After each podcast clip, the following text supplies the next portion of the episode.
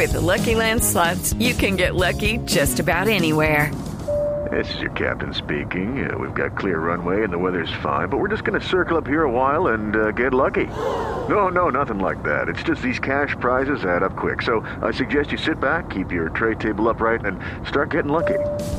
Play for free at LuckyLandSlots.com. Are you feeling lucky? No purchase necessary. Void where prohibited by law. 18 plus terms and conditions apply. See website for details.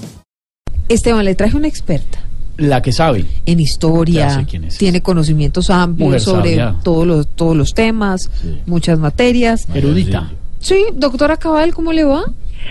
Muy bien, muchas gracias. Es que nos encanta tenerla para hablar sobre ese discurso del Che Guevara en el 64 ante la Asamblea General de la ONU. Sí, sí, en 1964. Gracias, niña. Pero más que contar, es aclarar algunas cosas que se dicen de uno de los cocineros más recordados de la historia. No, no, no, no, a ver, espérese un momentico porque el Che Guevara, Ernesto el Che Guevara, Sí. fue médico, político, militar, escritor, por supuesto comandó la revolución. No, no, no, no, no, no. Ese es otro invento de la mitología comunista que ha querido tergiversar la realidad histórica de los guisanderos. ¿Sí? Por supuesto que fue cocinero y por eso se hacía llamar el chef Guevara. Cuando decidió dejar la cocina y meterse a la guerrilla, fue que le cambiaron el nombre y lo siguieron llamando el Che Guevara.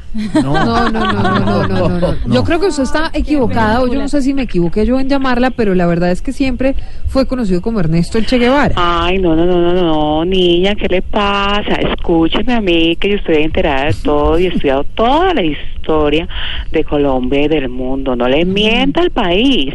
Él fue además un excelente basquetbolista y luchó en toda Sudamérica para que la canasta no fuera tan alta. No, pero a ver, estaba seguramente hablando de la canasta familiar, no de la canasta para encestar en Por supuesto básquetbol. que me refiero a la canasta del básquet. No, hombre. y quería que las bajaran para que los más bajitos no se sintieran discriminados. Sí, además, óigame, óigame esto, además coleccionaba todos los valores de este deporte, porque es que Mm. le encantaba, era su afición, porque según cuenta la historia, fue el hombre con más pelotas que se haya visto en Latinoamérica. No, no, pero digamos, esa es una manera coloquial de decir que era un hombre valiente. No, no, no, no, no, no, no. Él era coleccionador de balones y no he venido acá a mentir, niña. Por favor, escucha a los mayorcitos. Usted debe ser una cagona por ahí de 20 años. No, escucha a los mayores y a los que nos hemos preparado, por favor. En cada uno de sus partidos eh, siempre lanzaba frases como es mejor morir de pie que vivir de rodillas. Hasta el infinito y más allá. No. No, no. Y la más importante de todas. ¿Cuál es la más importante? Estudien, vamos. Señora, estudie usted.